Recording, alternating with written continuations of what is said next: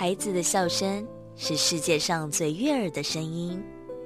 孩子成长的关键是大人的陪伴与珍惜。爱在古若斯节目由社团法人花莲县古若斯全人关怀协会制作，陈在慧、管志平共同主持，欢迎收听。以爱与关怀，让每一个孩子在光明与希望中成长。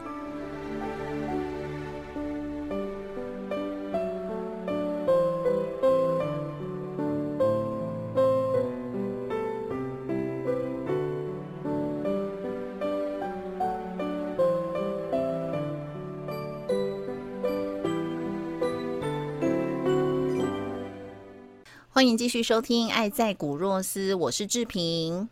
我是在位牧师，还有我们今天的来宾是五羊实业的执行长杨经伟执行长，你好。哎，大家好，呃，志平好，牧师好，嗯，哎，杨先生好。今天呢，要来跟大家分享啊，呃，经纬也是我们商会的伙伴。那他们的公司呢，呃的服务项目有很多啊，有很多都是属于这种层架啊、层板呐，还有一些呃太阳眼镜啊、雪镜啊，哦，很多的商品。那其实我们知道，在很多的产品在制作的过程当中，一定会会有很多的塑料。好，那在这个塑料的进行过程当中，又会有很多的废料。那呃。执行长呢，他们就把在这个产生的过程当中的这些废料的问题解决了。就他们怎么样把这些废料再生做成一些很时尚的产品。好，前几天我跟他聊天呢，他也放了简报给我看。那这里面呢，有做成很时尚的衣架啦，好，还有一些生活的用品啊，很多很多。哇，我觉得太开心了哦，因为。呃，过去这些东西是很难处理的，那相对这些东西处理要很高的成本，所以我们今天就要特别在节目当中，想要请执行长来跟大家分享。那也谢谢经纬来到节目中啊，我们先来请经纬跟大家问好一下。呃，各位呃古洛斯的这个呃听众朋友，大家好，我是杨经纬啊。那我们呃是五羊企业，那我们有做这个四十年的这个外销，那我们。呃，等于呃，服务的这个客户有些是品牌的客户，快时尚品牌客户。那我们自自己的呃，除了服饰服务这个品牌客户的这个道具之外呢，我们有太阳眼镜。那这些都是呃，算是跟着潮流的趋势在走的一些商品，这样子。我刚刚有提到嘛，就是说你们现在有一个趋势是所谓的废时尚，是不是也可以跟大家介绍一下什么是废时尚呢？嗯，因为现在就是重视这个所谓的 ESG 的这个企企业的社会责任，那就是说能够尽量呃不要让呃东西这些商品能够浪费，那希望能够呃为经营一个就是永续经营的一个绿色经济啊，那能够减碳减费，那可以回收利用，那像是服饰品牌的这些呃衣服，如果可以进入到二手衣的循环呢，或者是说它可以重新回收啊把。这些呃丢弃后的这些布料，重新再把它转换利用成别种啊，再再制成其他的商品。那这个其实是蛮多现在呃品牌他们现在想要去呃执行的一个一个项目。我对这样的公司哦真的很佩服啊，嗯，因为我们谈到做 ESG，我们对环境的保护，联合国就非常重视这个题目，就已经。给我们一个永续发展是气象指标，要我们去去做的事情嘛，哈。但是我们想说，保护环境有两个方方向的，一个就不破坏它，尽量少破坏它。我今天不得不要破坏，那我就减少一点，啊，那最好通通不要破坏。那一个方式就是已经破坏了，怎么去修复？呃，有时候我们常常看到那个环境里面很多废弃物，就是人用过的东西丢到一堆，哈，那些都破坏环境。我们想说，我们最近。最多的东西是什么？口罩的污染。嗯啊，你看你每天用，对，你每天哈，你每天用一一一个口罩，好，疫情更多的时候，你可能用两三个口罩，那你丢哪里？垃圾桶。嗯啊，那个上千万、上千亿的口罩在我们环境里面污染啊。那我们为了疫情，那没办法。可是环境呢？哦，这样下去真的不行啊。嗯，我今天跟经纬有有机会在这边聊一下环境，我真的是很高兴。嗯，其实这样的公司在台湾真的是非常有价值的。对啊，那我们也可以可请这个执行长分享一下，就是之前用了呃所谓的一些废料做成过哪些的商品呢？然后呃，像我知道的有有做成衣服啊、衣架啊、眼镜啊，哦，还蛮多的哎，是不是可以一一跟大家分享？然后他怎么做的？哦，好的，呃，我这边大概就呃介绍一下，就是说我们呃目前现在有在有在贩售、有在生产的一个生一些商品，像我们有用这个所谓农业的废弃物啊，就是所谓的稻壳，稻壳它因为它其实是嗯，就是如果说一般。呃，这个采收之后啊，这个这个就是它剩下来的这些，就通常都是拿去烧掉，或者是拿去堆肥。那我们呢就把这个材料利用，然后呢把它再用这个呃回收的这个呃 PP 料，那等于是说就重新再再做成这个色素粒子，再做成衣架。这个回收的这个衣架呢，它就可以啊有效的就是。减少，因为它不是一个用呃新的这个塑料、新的这种石化的塑料去运用，它其实一方面是回收的呃塑料，再加上回收的呃农业废弃物，那它就可以做成衣架，然后就是射出成型的衣架。那当然，我们其实呃除了衣架之外，我们也有尝试，就是说像呃如果以回收像呃我们在尝试做用咖啡渣，因为咖啡渣其实也是。呃，当然人手一杯啦，就是会很平常都会用到这个咖啡。那我们在试着就是说，哎，看能不能用咖啡渣。我们其实也也研究说，哎，已经研究成功，说可以用咖啡渣的粒子，用相同的方式去一样说射出这个衣架。那刚提到说，因为呃呃志明这边一直介绍说我这边跟时尚有关。那因为我们有一个项目是做太阳眼镜，那眼眼镜的话，现在也是说，呃，客人也是会会重视说，哎，那你是不是有一些回收的一些。回收料的选项，那刚刚提到了这个，呃，这个稻壳的这个废弃物的这个回收料，还有这个咖啡渣的回收料，那我们也可以去寻求像所谓的海废料、海洋的废弃物，像是呃那个渔网，就是那种呃人家丢到海里面不要的那个尼龙，它其实它渔网的成分是尼龙的成分。那还有就是甚至像呃保特瓶这这种 PET、rPET 这种。呃，产品，那它其实它 它里面我们提炼它的这个呃聚乙烯或者聚丙烯的这些成分，然后等于是说把它呃回收成啊再制成粒子，那它就可以应用在新的产品。那这样的方式有机会可以延续延续它的这个呃材料的寿命。我们的设计团队还在不断尝试在开发，看呃比如说像什么花盆啊，哦还有什么容器啊一些。呃，可以应用到这些呃材料的一些呃产品，更进一步也希望可以做呃，甚至到做建材板这这个方向这样子。哇，哎，请问像刚才的这一些 废料是所有的都可以做吗？就是稻壳、咖啡渣、海废料、尼龙、保特瓶这些是都可以分别做成衣架、眼镜、花瓶吗？嗯，就是其实都这些我刚刚提到这些是都可以。对，那当然我们也会。调整它的它的比例啦，比例啦，哦，对，因为像咖啡渣跟保特瓶的这个原料成分就不一样啊，保特瓶啊，尼龙它可以分解出那个什么聚乙烯，可是咖啡渣就就不知道它可以，所以他们就是把这些海废料各种不同的呃，就是这刚刚这些废料各种不同的比例混搭，就可以做成不同的商品就是了。嗯，对对，哇。好有趣哎！那牧师，我们花莲有那个柚子啊，有时候有些柚子就是你知道吗？就是磨碎呀，或者是期效过了，我们那个柚子柚子皮或是那个柚子渣渣可以干嘛？哈，可以啊，我不知道可不可以来回收啦。对呀，对对鹤岗来说，对幼农来说，他中秋节一过这些文档，不管你有机有没机啦，你要没好吃不好吃，通通没用，通通就一文不值。因为因为价格马上掉一堆，因为太多了。嗯，那柚子要皮其实可以做柚皮干，就很好吃，很很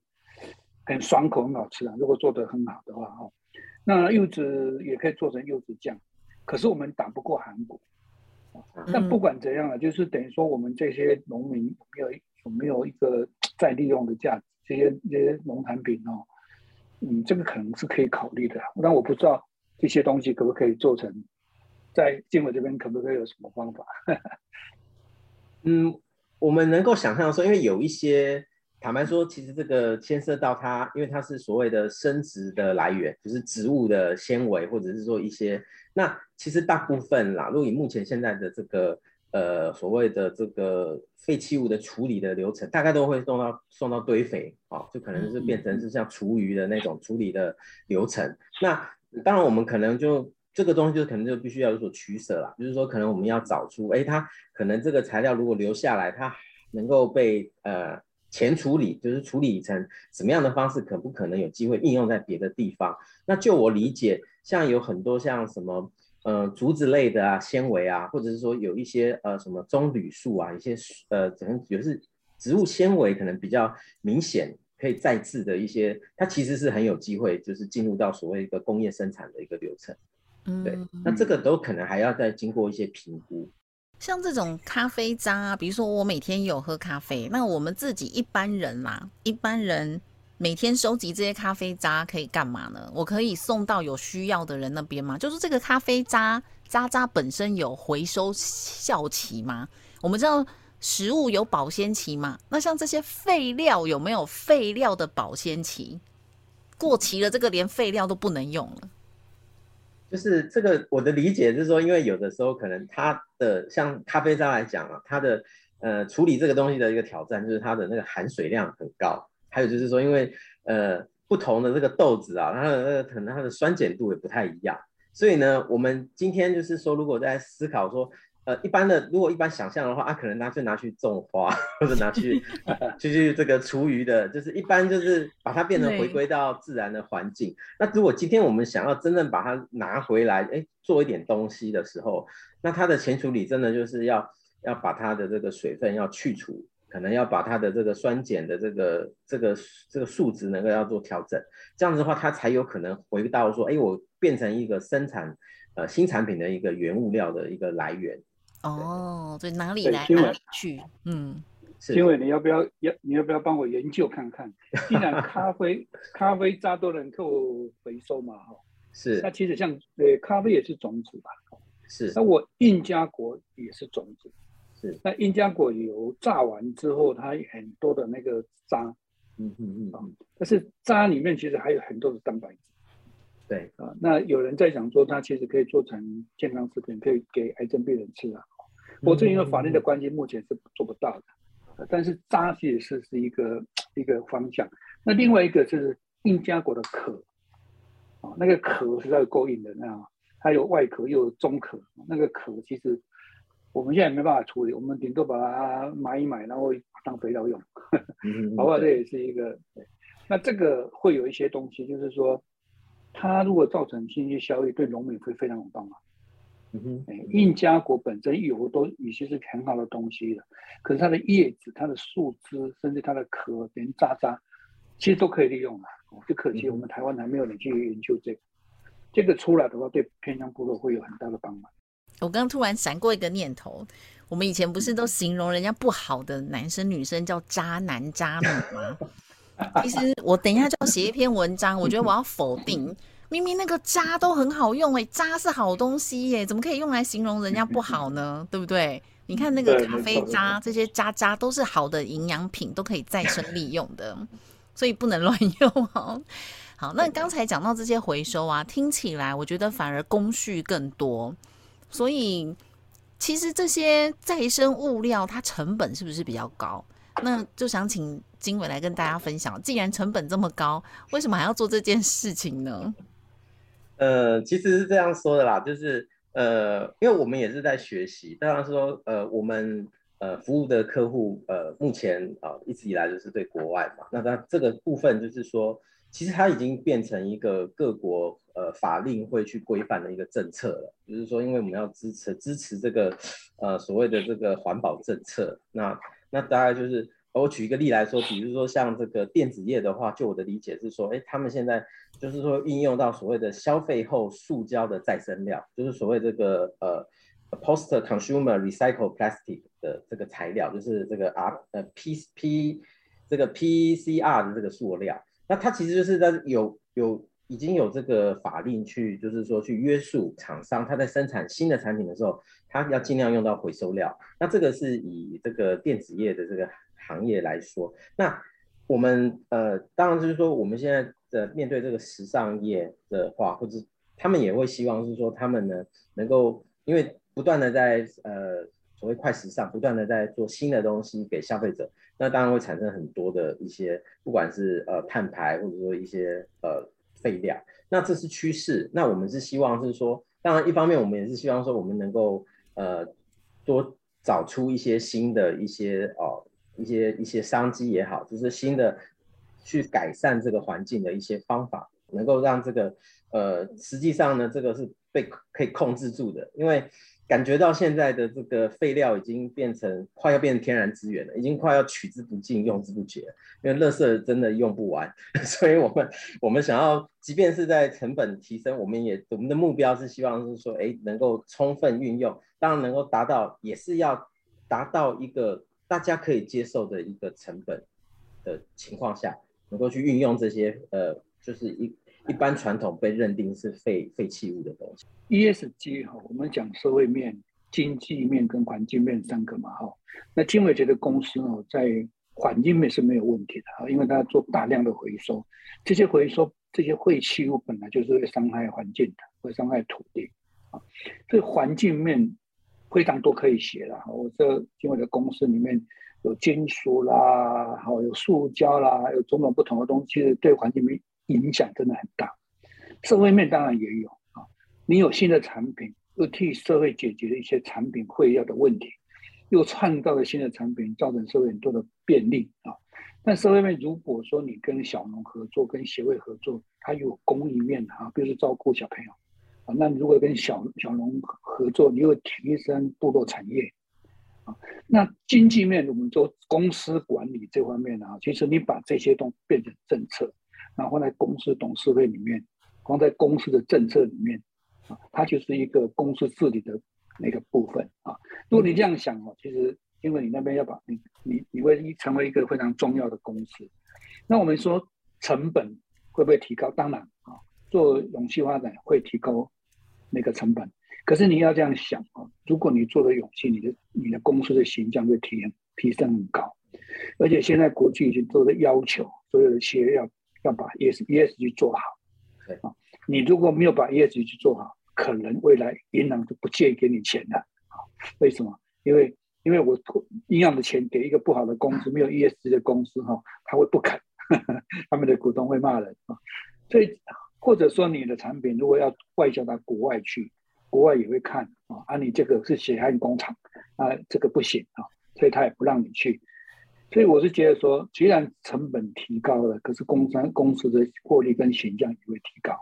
啊。那我觉得，哎哎，那个经纬你这边的公司哈，其实可以好好的一些资料整理出来，其实会会会很棒，对公司的形象会提高很多，也可以帮助很多企业的。我刚刚其实想到一一个问题，就是说，像做这么多，那你觉得这个过程当中遇到最大的挑战是什么呢？我们也是，就是刚提到，是说，因为它成本很高，那我们当然是希望挑战，是说，哎，它能不能就是做出一个规模，就是说，哎，它可以有，因为因为这个东西都有牵涉到一个数量啦。那这个其实是我们想要推广，让大家能够呃认同这个观念，然后进而就是说，哎，可以接受说说，比如说，哎，接受要用这个环保的这个材料啊的商品，那呢，然后这个生产呢能够能够然后把它上轨道。那还有一个挑战就是说，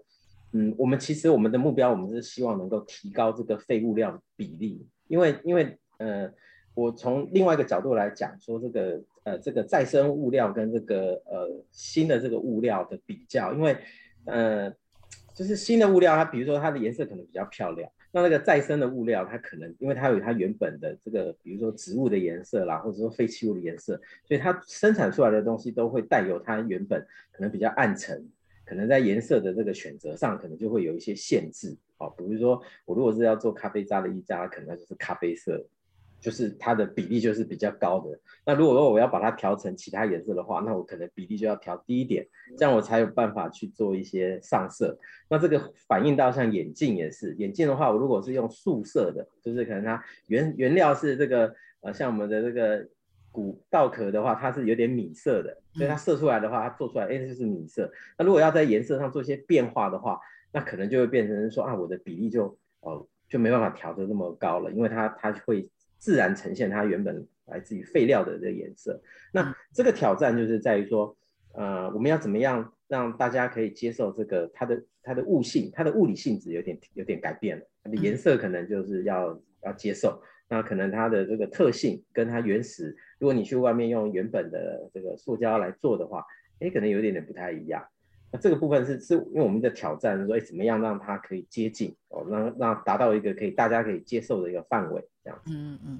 哎，我又有一个问题，我问题好多，牧师，等一下你再问哦。我突然想到啊，像这种废料再制的这个成品哦，它的品质如何呢？可以跟一般新品？或是它的硬度、材质等等的，也就是说，它可以，它看起来就会像是再生的东西吗？品质如何呢？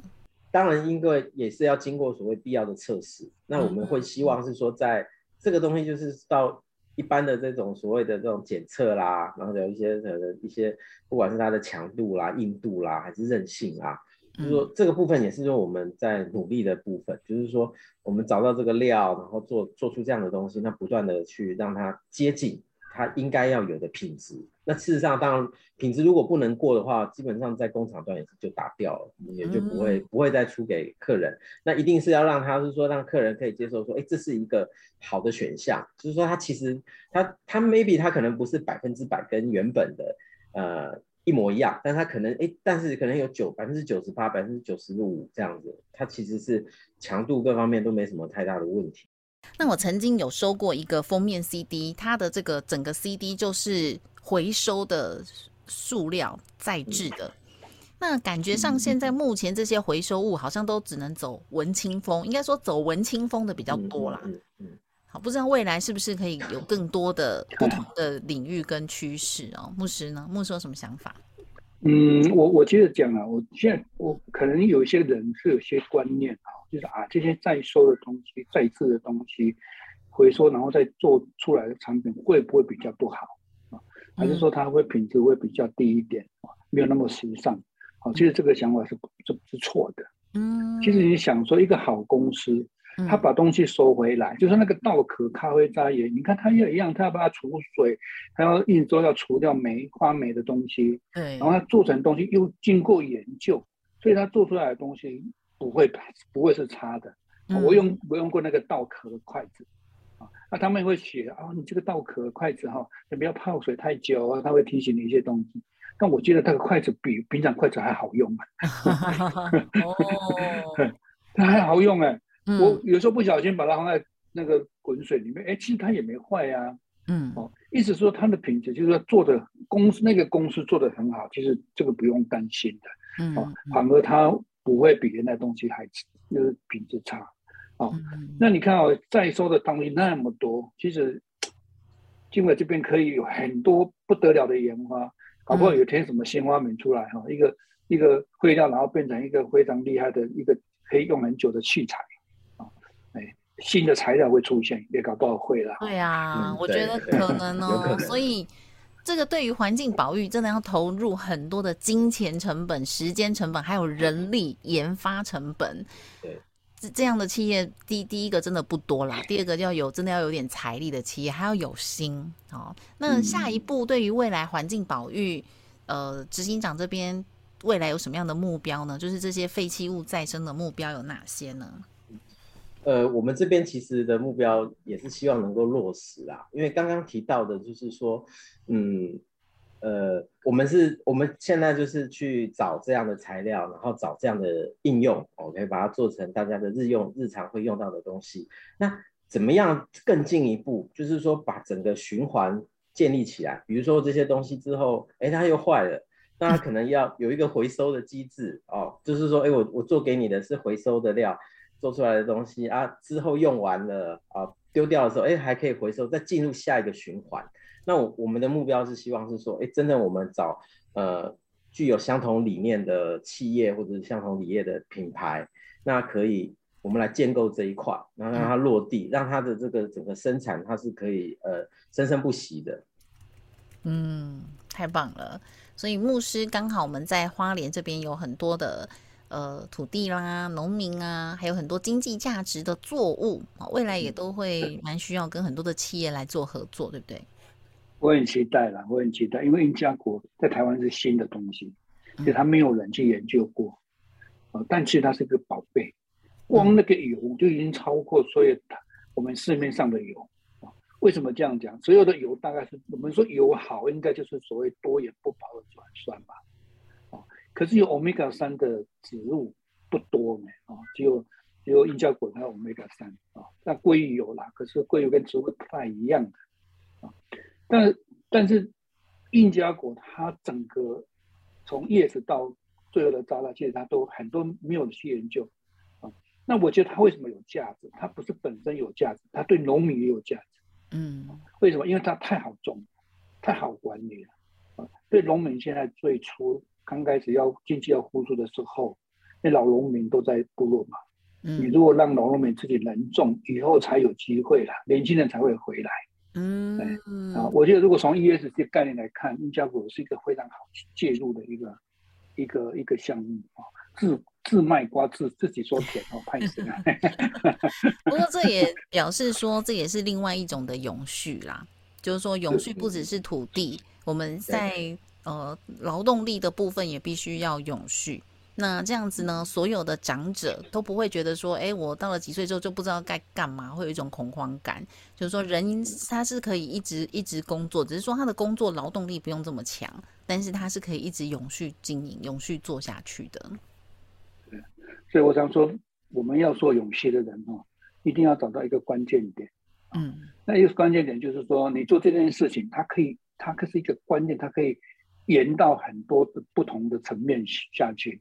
啊，偏乡部落的贫穷怎么解决？我常说一个关键点就是找回那个土地啊。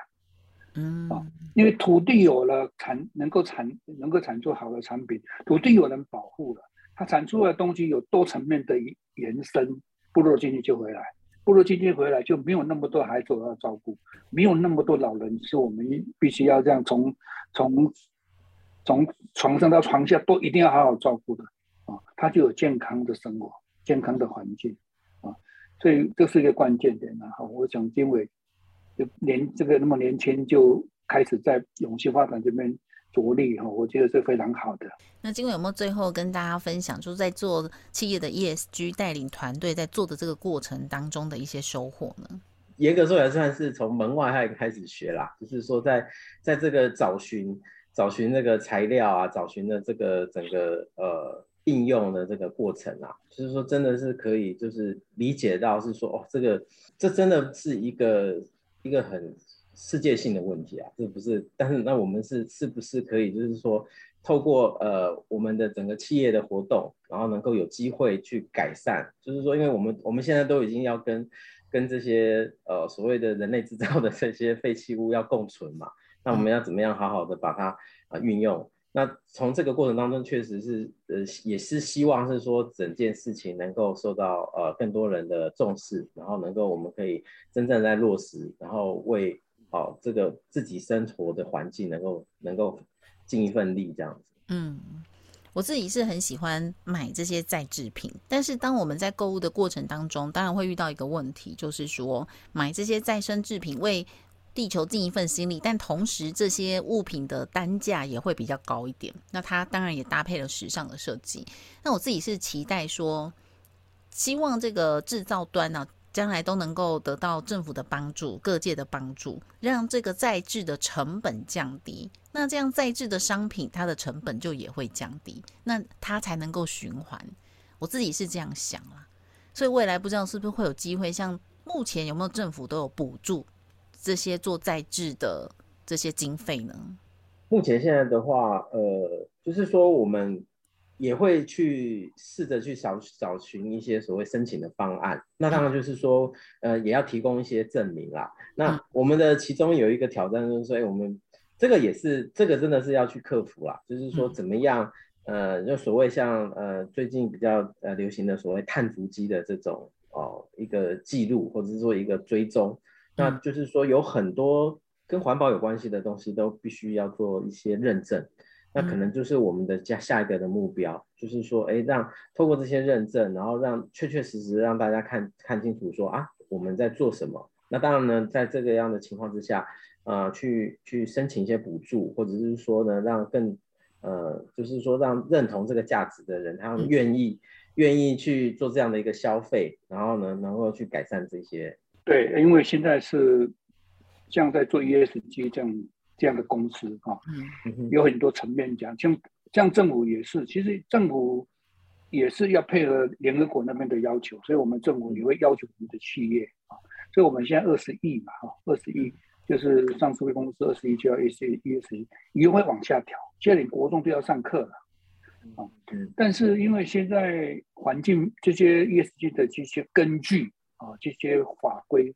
都还没有做得很完整啊，哈，所以还蛮难的。不过我觉得最基本的东西就是，因为你那边其实你做了那么多的东西哦，其实你可以开始分类了，哦，把环境、把社会面、把公司管理这个三个层面，哦，这个我如果有空，我们可以再聊一下，我可以帮你稍微做一些整理，哈，把你现在目前的方式整理出来，用把它归在 SDG 上面的项目里面。这个才有说服力去跟政府讲，我做了那么多事，不然你没有资料给政府。那今天收获不只是我，大家都有收获。那节目最后，我们要邀请大家，不要让我们花东的柚子最后变成废料哦。我希望大家，我们花东的柚子呢，是进到自己的肚子，还有你的亲朋好友的肚子里，好变成。真正好用的肥料，不是废料哦。所以支持我们花东部落，我们中秋节的柚子也准备要开卖喽。那欢迎大家支持，都可以到种子社会企业的官方网站，或者是古洛斯的官方网站。我们在网站上都有很多柚子的服务。那接下来呢，我们也会推广啊，在我们的节目当中提供给大家订购的资讯。所以就请大家要订柚子，要在我们的节目当中，我们一起帮助。花东部落帮助农民，还有爱护我们的地球。那今天也谢谢我们的来宾金伟，谢谢，谢谢，谢谢大家，谢谢，谢谢大家，谢谢，谢谢大家的收听。我是志平，我是詹位牧师，我们下周见，拜拜。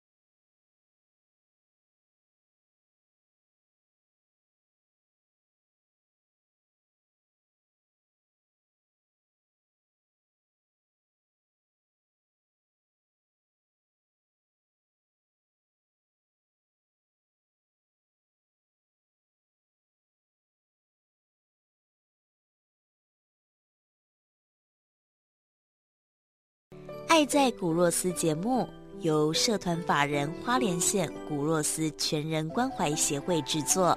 以爱与关怀，让每一个孩子在光明与希望中成长。